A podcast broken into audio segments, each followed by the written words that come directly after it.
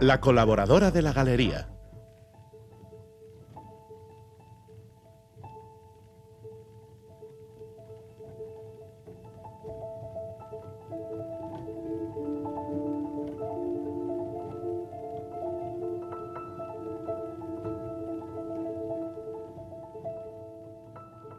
Esta colaboración de hoy quería ser especial.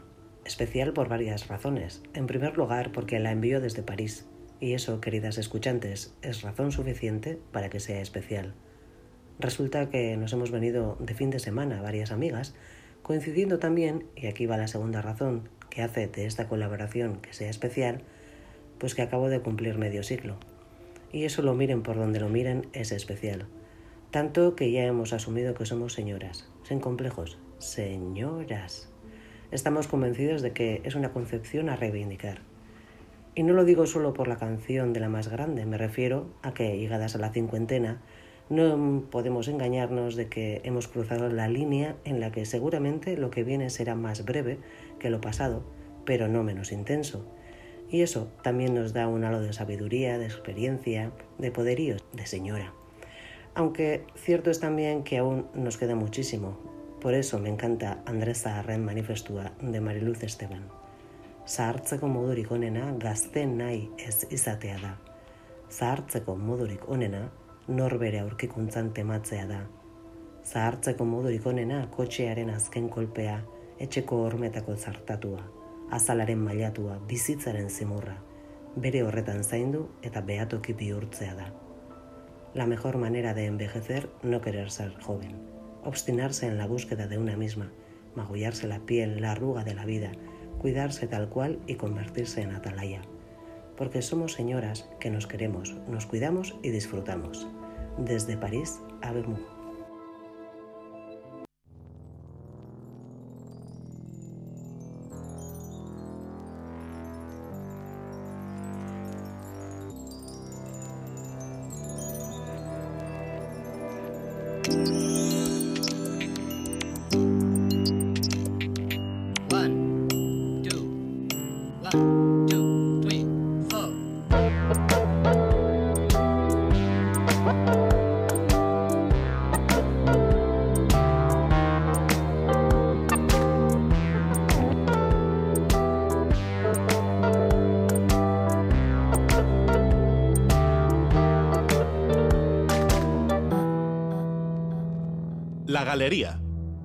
Yebra.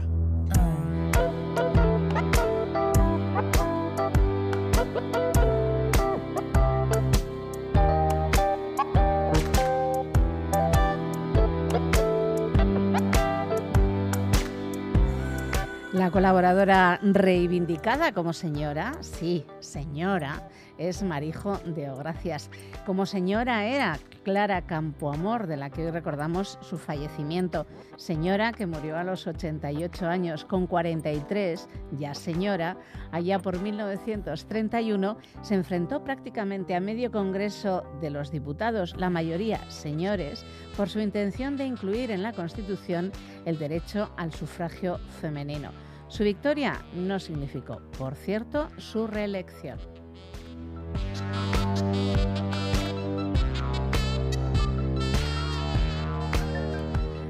Son las 9 y 8 minutos de la tarde y comenzamos con guitarras aquí y ahora. Se presentan Black at Menchu. Llegan desde el Encarterri y parece que tienen algo que decirnos. Esto es la galería. Bienvenidas y bienvenidos.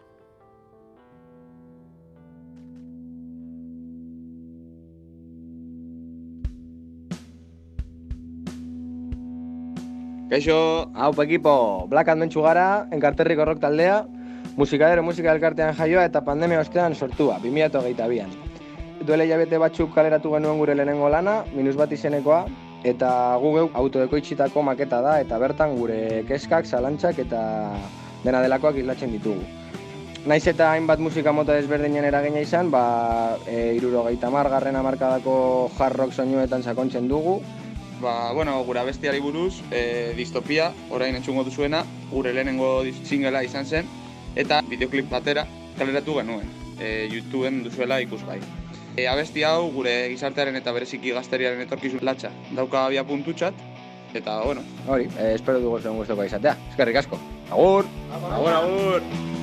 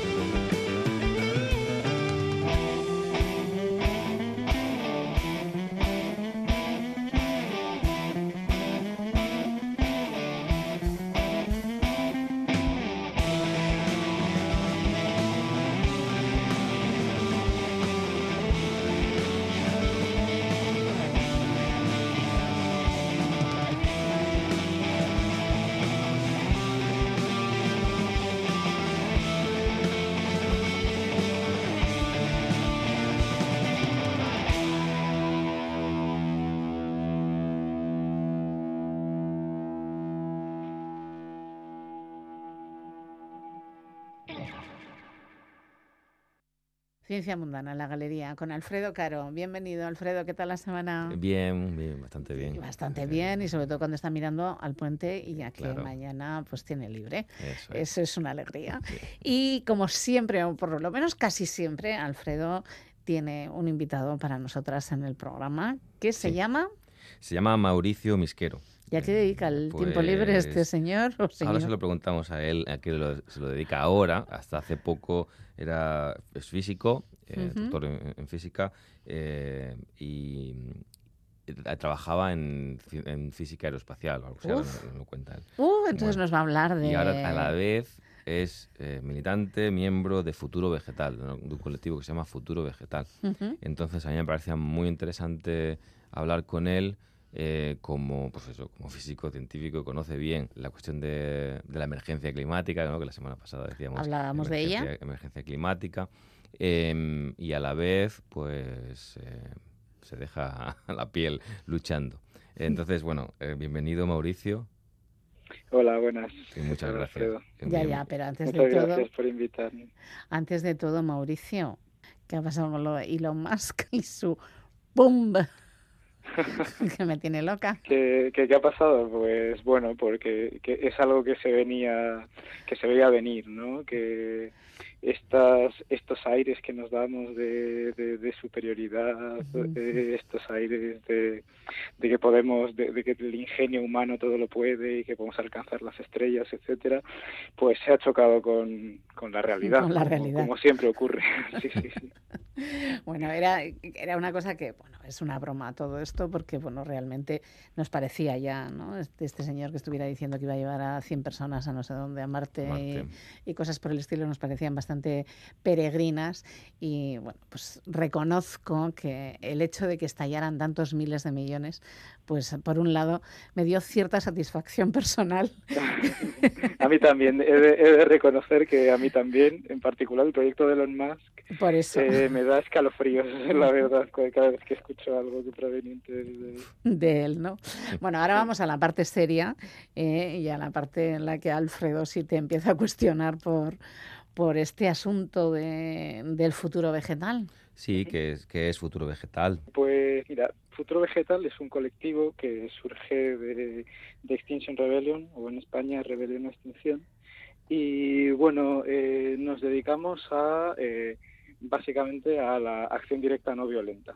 O sea, nuestras acciones son acciones disruptivas, eh, eh, se basan pues en la, en la historia de la, de la desobediencia civil y de la resistencia civil como una respuesta ante, ante la situación actual de, del sistema eh, agroalimentario. ¿no? O sea, Futuro Vegetal tiene una demanda muy clara y es que le exige al gobierno que elimine las subvenciones a la ganadería y que ese dinero se destine a alternativas, eh, digamos, eh, para un sistema, un cambio de sistema agroalimentario en el que digamos que todo el mundo pueda pueda comer ecológico por decirlo de alguna de alguna manera de alguna manera fácil fácil y rápida no que no se pierdan puestos de trabajo que la gente pueda pueda cultivar su propia comida que, que se dé como todas estas facilidades no para una transición de, de, todo el sistema alimentario que es básicamente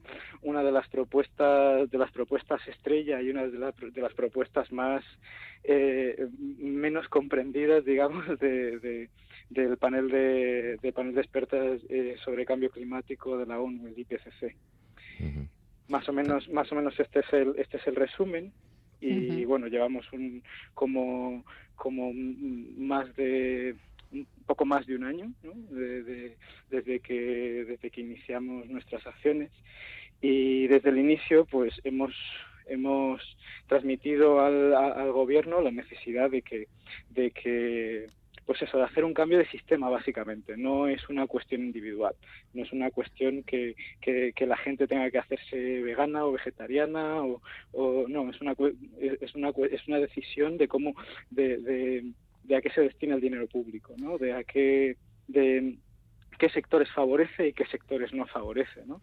Porque, bueno, y, y lo dice claramente, claramente en todos los estudios científicos y es que la ganadería es pues una de las industrias más más nocivas no solo para no solo para el medio ambiente sino también para las personas para la para la para la ruralidad eh, para etcétera no o sea yo, yo en particular eh, diría que, que junto a la industria a la industria fósil no a la industria de combustibles fósiles es la segunda que, que como que le hace competencia ¿no? dentro de dentro de esta de, de, de, qué es lo peor que, que, cuál es la industria más más dañina de todas pues está pues entre la fósil y la ganadería diría yo.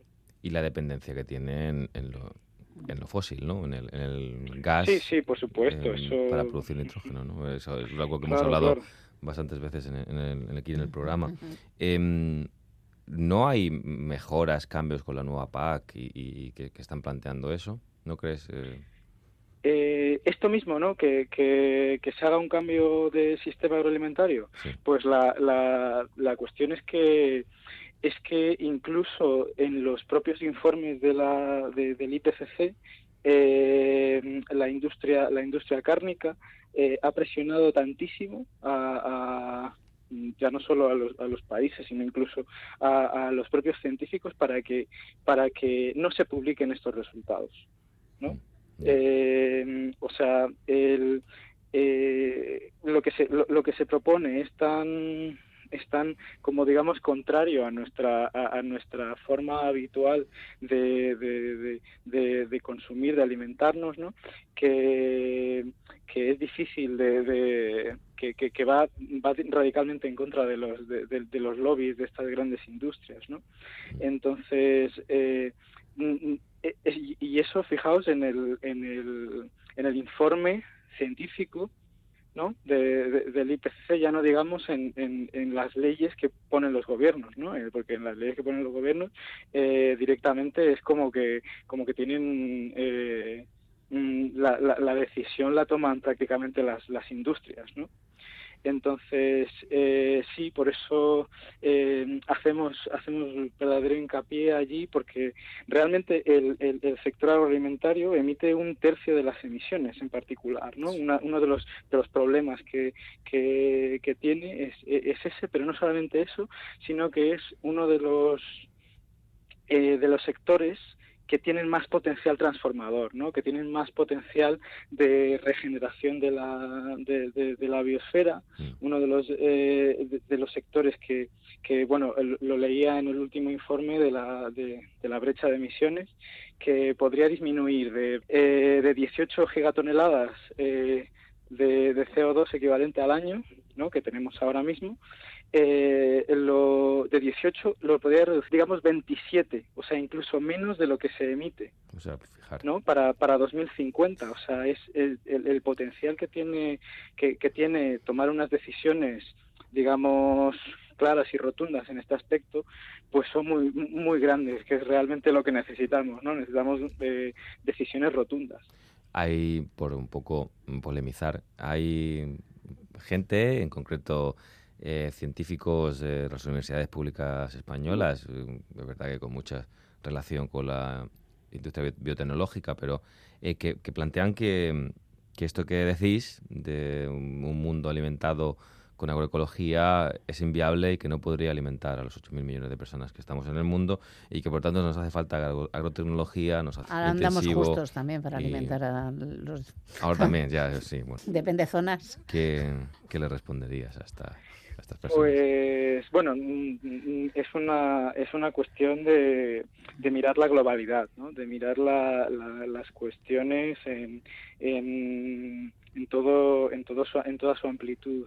Entonces estamos realmente ante ante una, una crisis tan grave que lo que no se puede mantener es el, es el propio sistema, ¿no? Estamos, eh, o sea, ya, ya no, no porque lo diga Futuro Vegetal, es que lo dice el mismo The Economist, ¿no? Que salía eh, hace unos meses diciendo que estamos al borde de la de, de, hambrunas globales y hambrunas globales no es que en, en África se pase hambre como como ha, ha sido siempre y que desde Occidente lo tenemos más que normalizado, sino que se extienda a a, pues a, amplias capas de, la sociedad, incluida en Occidente. ¿no?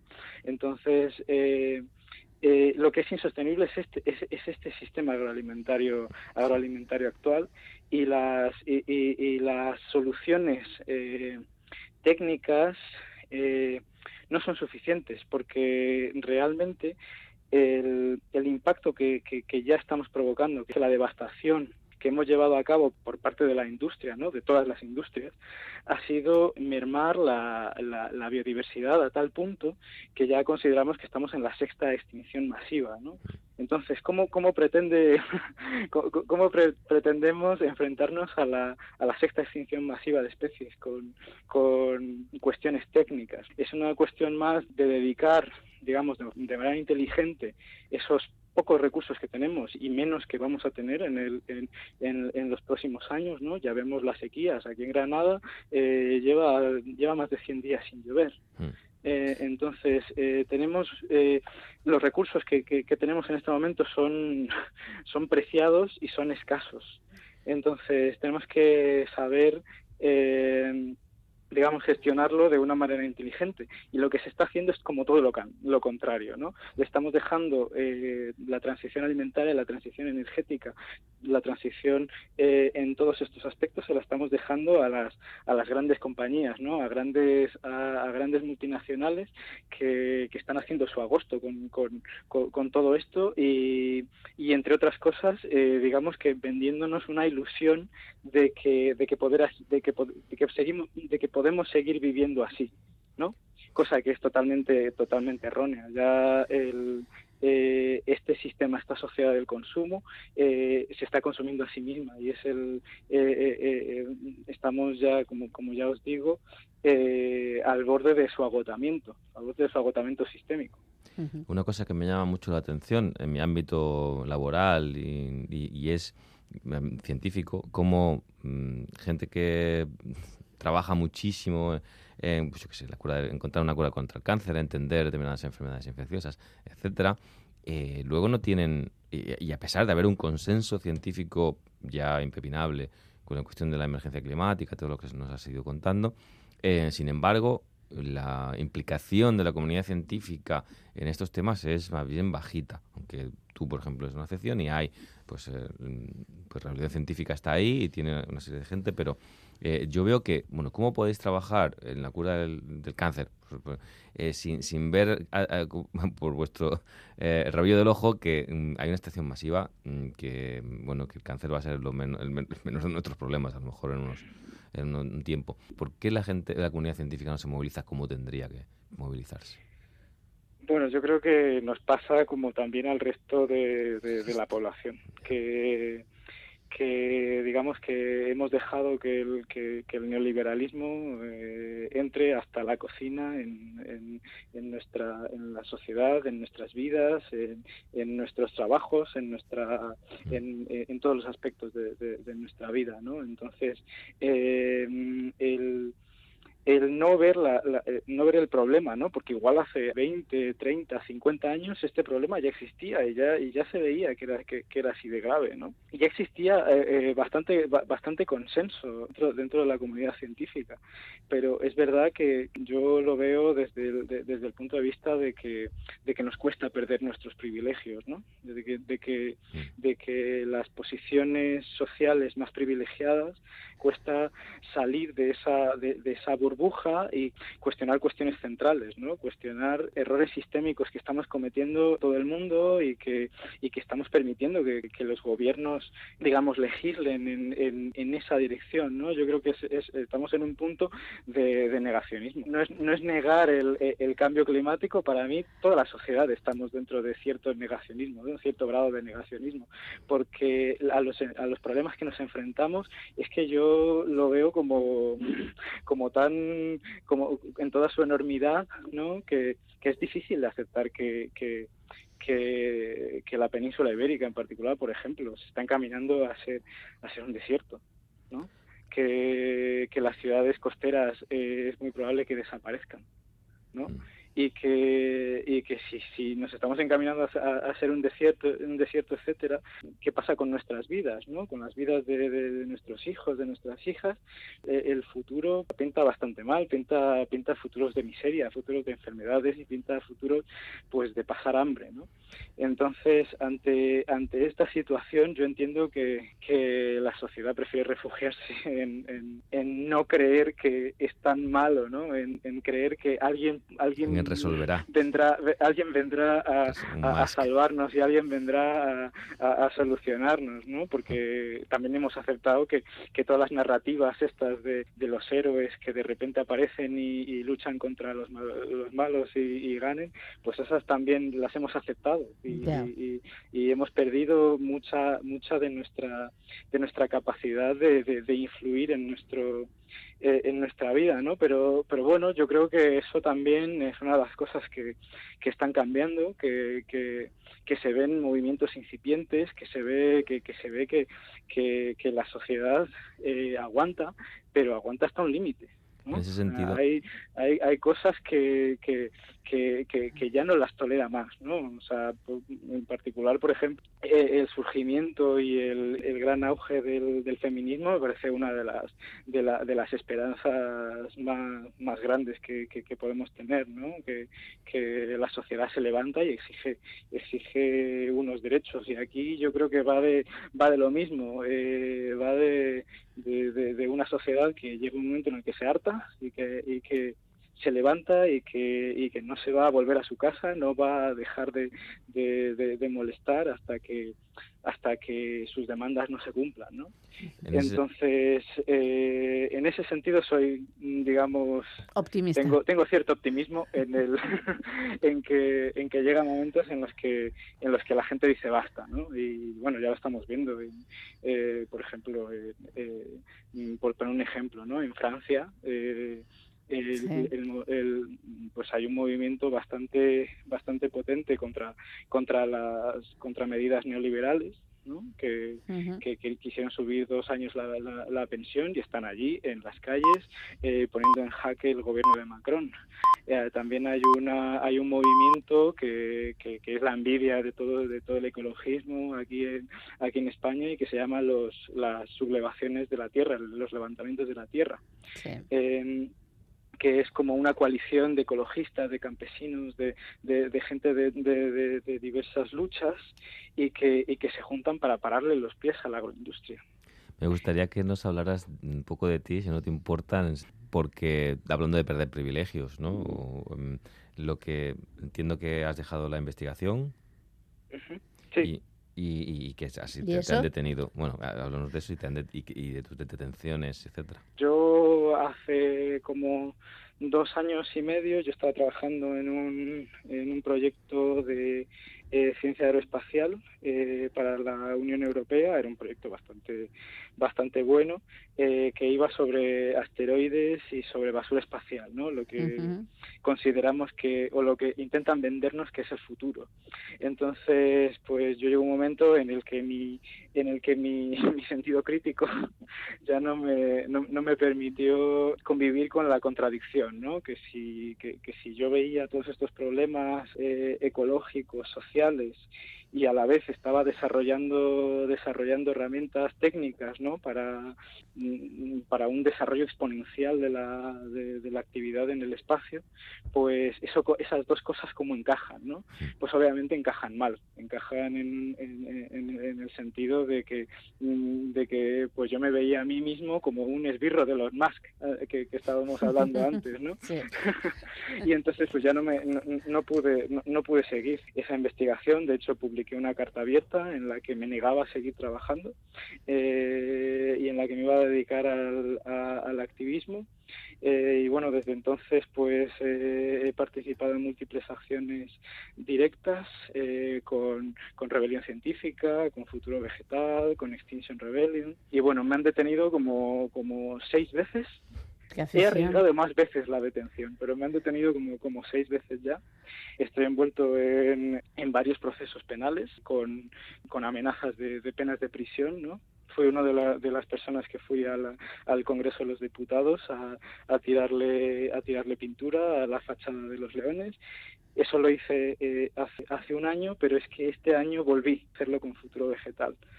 Entonces, ¿y por qué volví a hacerlo? Pues porque no me intimida no no me no le tengo miedo a la, a la, a la represión eh, a la represión con la que amenazan los gobiernos no porque al final por lo que estamos luchando es por es por algo que está mucho más allá ¿no? de, esas amenazas a, a que a que por, por manchar con un líquido biodegradable una fachada eh, te puedan te puedan meter a la cárcel no es, no siento que para mí ni para muchas de, de mis compañeras nos vaya nos vaya a detener y, bueno en ese en ese camino en ese camino estoy en un camino de, de rebeldía, ¿no? de, de, desobediencia, porque ya eh, pasé mi límite, sobrepasé el límite que estaba que, que, estaba dispuesto a tolerar, el, pues es tantas injusticias, no, tanta mm, tanto tanto engaño, porque en el fondo la,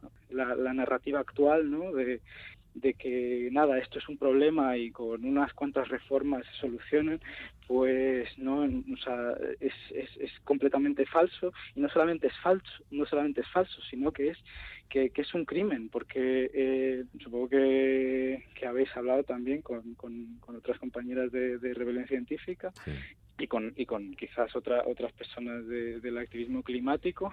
Eh, vamos a sobrepasar el límite el límite de 1,5 grados de calentamiento global eh, eh, antes de 2030. O sea, este es como, como digamos, el, el, dato más, más, más, alarmante ¿no? de, de, todos. ¿Y eso qué implica? Pues implica que, que la, la estabilidad de, de, del equilibrio del planeta, ¿no? que, que, que, salvaguarda la vida en el planeta, está roto. Y está fuera del, del, control humano. Entonces, eh, y, y, y, claro, ¿eso qué implica? Pues implica, implica, implica sufrimiento. Implica sufrimiento a, a, una escala que, que, que no nos podemos ni imaginar. Y más, aún que de, la que de la que vivimos actualmente no o sea actualmente basamos nuestra vida nuestra nuestra vida llena de, de, comodidad y llena de y llena de cosas a las que estamos a las que estamos acostumbradas las, basamos en el sufrimiento y en la y en la y en la explotación de, de, personas de otros países que están esclavizadas por por mantener este, este estilo de vida no Así que, pues a mí en particular, y yo sé que hay mucha gente, gente como yo, que, que ya no nos es posible aguantar toda esta, toda esta rabia, ¿no?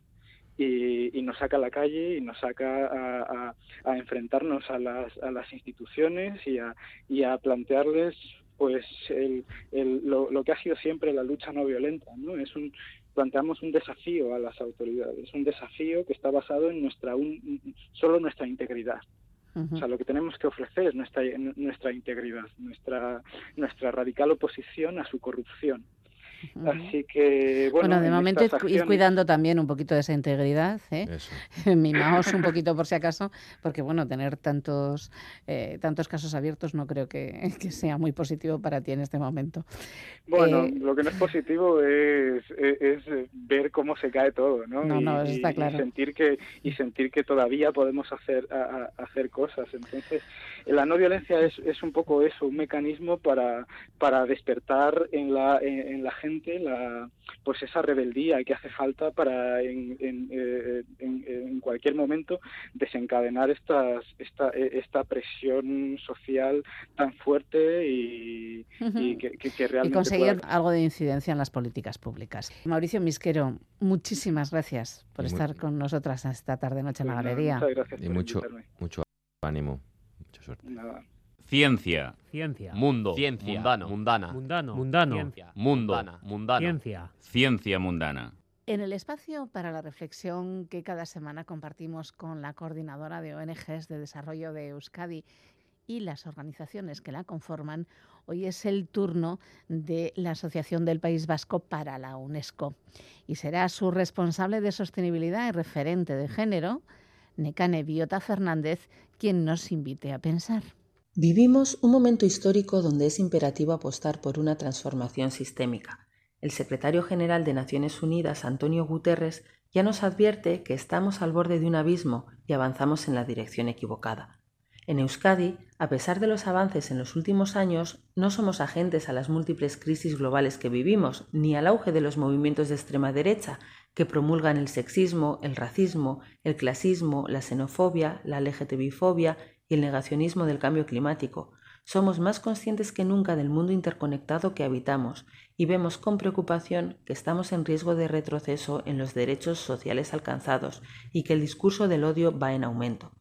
Frente a todo ello, ahora más que nunca necesitamos reforzar los valores y principios universales de los derechos humanos y avanzar en la Agenda 2030 para el Desarrollo Sostenible porque a pesar de sus imperfecciones, la Agenda 2030 y los ODS son el marco internacional y local de actuación que tenemos para transitar hacia una sociedad más justa, igualitaria y sostenible, con mayores garantías de derechos sociales a través del fortalecimiento de los servicios públicos, transitando hacia un nuevo modelo energético, productivo y de consumo, relaciones de género igualitarias y una gobernanza global fortalecida. Para pasar de las palabras a los hechos, todos y todas jugamos un papel relevante.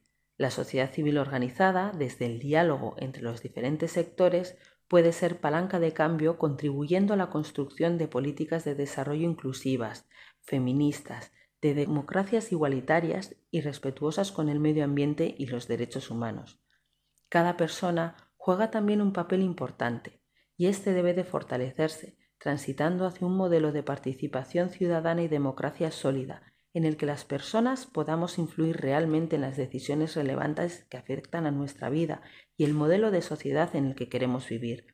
Un futuro en el que las instituciones públicas tengan que rendir cuentas de manera transparente a su ciudadanía, donde los lobbies económicos no influyan más que la ciudadanía en la toma de decisiones y las personas encontremos nuevos cauces de participación adicionales al voto. Con la suma y cooperación de todos y todas, estamos a tiempo de hacer frente a los grandes desafíos de nuestro tiempo, porque nos va el futuro en ello. Territorio musical, gure música, euskal música. Pues se va acabando el programa y llega pues uno de nuestros tiempos favoritos en la Galería de Euskadi. Lo tenemos que reconocer porque es la música que se hace en Euskal Herria, en euskera y que viene de la mano de Badoc, el portal que Berría tiene en la web pues para contarnos precisamente todo eso, todo lo que se hace en Euskal Herria. Nosotros nos quedamos solo con un poquito. Con la selección que hace para nosotros, quien se ocupa de ese portal, que es Andoni Madgabon. Andoni. Las semanas están intensas porque están saliendo un montón de cosas. Sí, y hoy traigo una selección bastante variada, Sí, variada y además yo diría incluso mm, rara. no habitual, por lo menos no habitual, ¿no? Bueno, sí, sí, me gusta que lo, que plantees así desde el principio. Sí, sí, me, me ha parecido muy interesante, ¿eh? me ha parecido muy interesante la selección porque me la acaba de mandar en guion, eh, por eso lo sé, no penséis que no penséis que hemos estado hablando horas y horas sobre esto, sino no, la selección la trae Andoni, lo que pasa es que la acaba de mandar en guion y, me ha parecido muy, muy interesante. Bueno, cuéntanos, eh, ¿por qué y con quién empezamos? Bueno, pues eh, son dos novedades Empezamos con el disco que acaba de publicar Olat Sugasti, su séptimo disco en solitario, eh, desde que empezó en solitario en los, en los 90. En los 90 fue, sí, ¿no? Y bueno, acaba de publicar un disco pues con su estilo más o menos habitual, eh, un, disco folk, con sus músicos colaboradores habituales también. Y la canción que, escucharemos de ese disco se llama Loitzunean Barna. Es una canción bastante pop y a mí eso es de las que más me han, me han gustado del disco, que se puede comentar también. Egunero gure loitzunean barna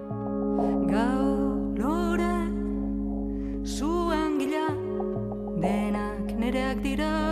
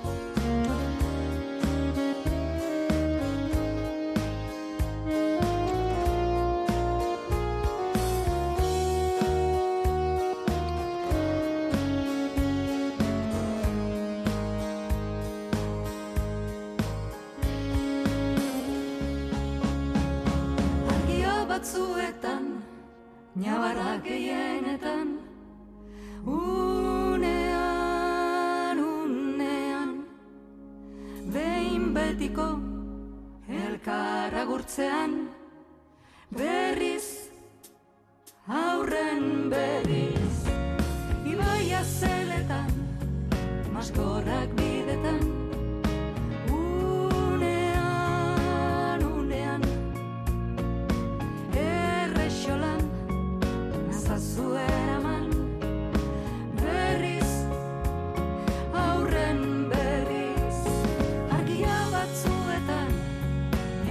yeah, yeah.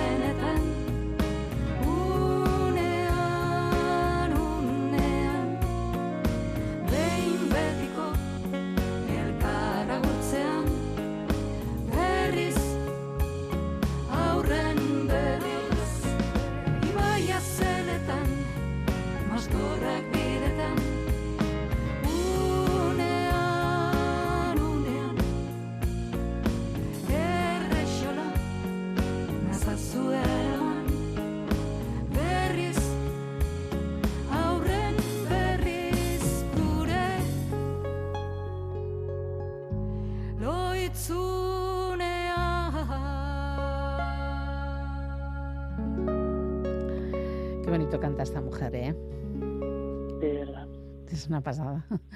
Como que te sientes en casa cuando, cuando canta Olatz, ¿no? Sí, sí. Pues es, es un disco muy bonito. Sí, ¿no? Como, como os podéis imaginar, sí. Llevaba ya un tiempo sin publicar. Eh, mira, hoy el último disco, bueno, sacó un disco, eh, un directo, hace unos cuatro años, pero llevaba desde el 2015 sin, Ujú. sin publicar un disco de estudio y... Son y ocho años, es hay- mucho, ¿no? Hay canciones muy muy bonitas, con muy Mm. dulces, ¿no? Sí, sí, pero además eso como como muy cercanas, abrazadoras, ¿no? Como, Sí, no sé, sí. es, es- yo insisto, para mí es esa sensación como de hogar, ¿no? Hay, hay música con la que te encuentras como cómodo y como cómoda y con Olatz me pasa eso. Qué bien, es, es un siempre bien, ¿no? El disco tiene un título así un poco, lo voy a decir antes de que se me olvide. Sí. Itzño bat erran eta banua ber ala. Jesús. Bueno, mejor que lo busquéis por su nombre. Sí, sí, sí, por el nombre de Olatz. Va a ser más sencillo para todos y para todas. Olatz Zogasti, último, eh, último disco 2023. Y vais, lo encontráis inmediatamente. Supongo que ya estará en todas las plataformas. Eh, bueno, esa es nuestra primera propuesta, ¿no? La primera propuesta que nos haces esta semana desde Badoc. Y la segunda, ¿cuál es? La segunda, aquí ya empezamos a apretar un poquito más Sí, ¿no? la, la rareza que comentabas antes. Pues para mí es del- una de las cosas más especiales que se ha publicado últimamente. Sí. Se trata de Aira, con H al principio. Es el nuevo proyecto de Pello Ramuspe, un músico, mm, yo diría que es un músico ca- casi clave en la escena de la Purdi, porque ha sido miembro del grupo Fusible, de Mairu también, Mm, eh, ha tocado con eh, en varios grupos con Pascal Irigoyen, es un músico muy activo y va a publicar eh, enseguida un disco que se llama Laupabort Aire Chipi y ha publicado el primer adelanto. Eh, Ikusten duzu goizean, con la letra de Lizamburu, como ya hicieron en su día eh, Bea Chagar, Jean-Michel Bea Chagar, Xavier Lete, Oscorri, Sí. eh, todos hicieron una canción con, con su poema. Y Pello Ramuspe ha juntado a un grupo, la verdad, espectacular. El violinista Xavi Echeverri, eh, cantante Maya Iribarne, el batería Félix Buff de Willis Drummond. Bueno, es un proyecto interesantísimo y el resultado es un viaje que, bueno, puede resultar un poquito raro, de seis minutos, me parece. Mm. Y, bueno, muy especial.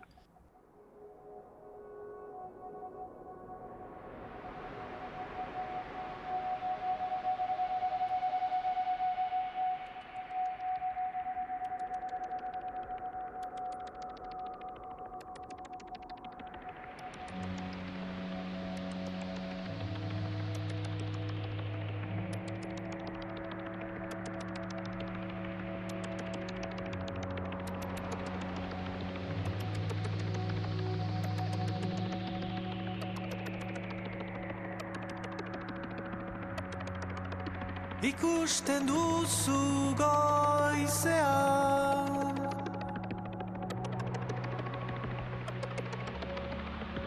Argia hasten denean.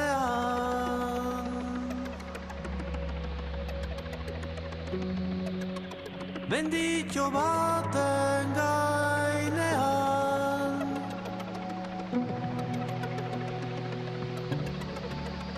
Bendito baten gainean.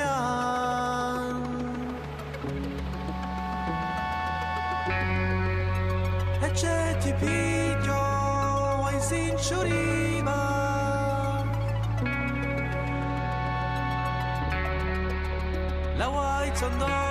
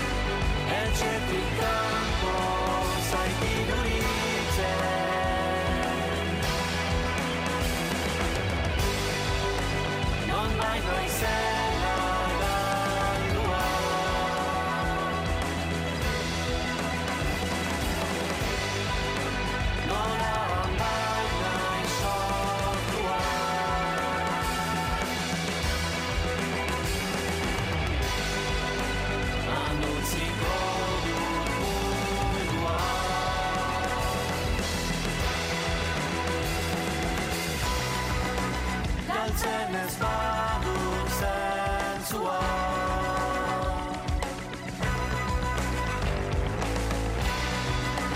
Tanzen, es war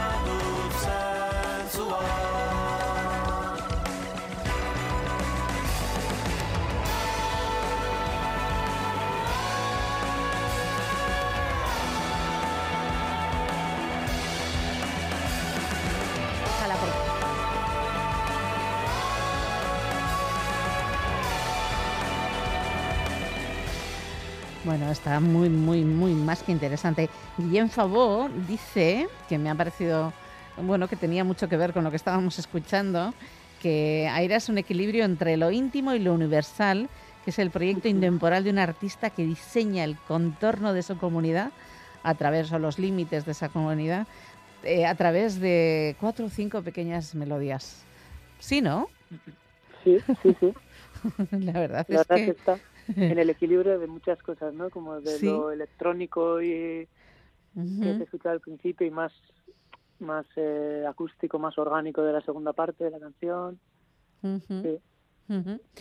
Muy interesante. No hemos tenido tiempo de escucharla entera porque vamos un poco más apuradas que de costumbre. Pero, pero la escucharemos. Esto sí que merece una escucha activa, de estar tiempo escuchándole y dando, dándole todo el, el valor que tiene esta obra de Aira. Vamos a, a tener que apuntar y guardar. Eh, y nos vamos con quién?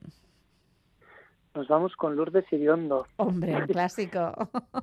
Sí. Bueno, espero que ya varios oyentes hayan disfrutado de la película eh, 20.000 especies de abejas. Seguro. ¿Te ha gustado? ¿Qué? ¿Perdona? Si te ha gustado, si te ha gustado. Sí, sí, sí, sí. Me gustó mucho. Sí. Y los que los que la hayan visto ya sabrán que en la película suena una canción de Lourdes Iriondo. Para los que todavía no la hayan visto, eh, no es la canción que he elegido. No voy a no voy a destripar eh, parte de la película, pero bueno, eh, digamos que también esa música eh, Te ha inspirado a la hora de la selección del clásico, ¿no? Sí, sí, sí, sí, sí. De alguna manera permanece en, en la reflexión después de- del visionado de la película. sí. Qué bien, qué bien, porque además Lourdes Uriondo de verdad que es un referente de la música en Euskal Herria. Sí. Bueno, ¿y con qué canción nos vamos? Pues nos vamos con un clasicazo, con Al aire, Buah, qué maravilla. Que tengas feliz semana. igualmente. A todos y a todas. Será hasta la semana que viene. Que tengáis feliz semana. Agur amigos y amigas. Nabil eta nabilelako nago aineke ikusirikan denok hain urrun gauzak hain begiak lauso eskuak hain utzik nabil eta nabilelako nago aintziki. Ala ere gelditu egingo naiz,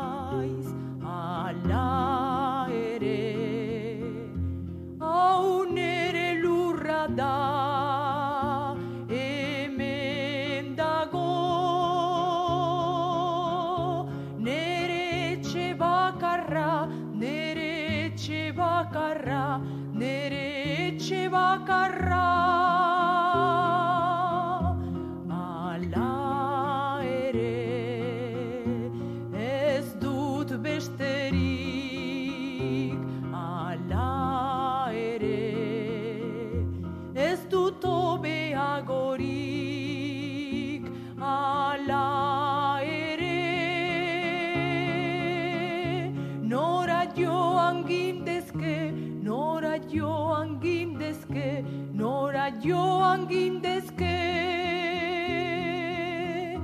Zerrotza egiten duen ilargiaren azpian, zerrotza egiten duen anaiaren ondoan.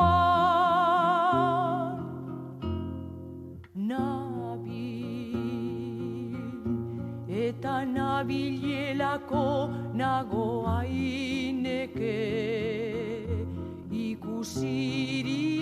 ikusirikan denokain urrun gauzakain ilun begiak hain lauso eskuak hain utxik nabil eta nabilelako nago aintziki.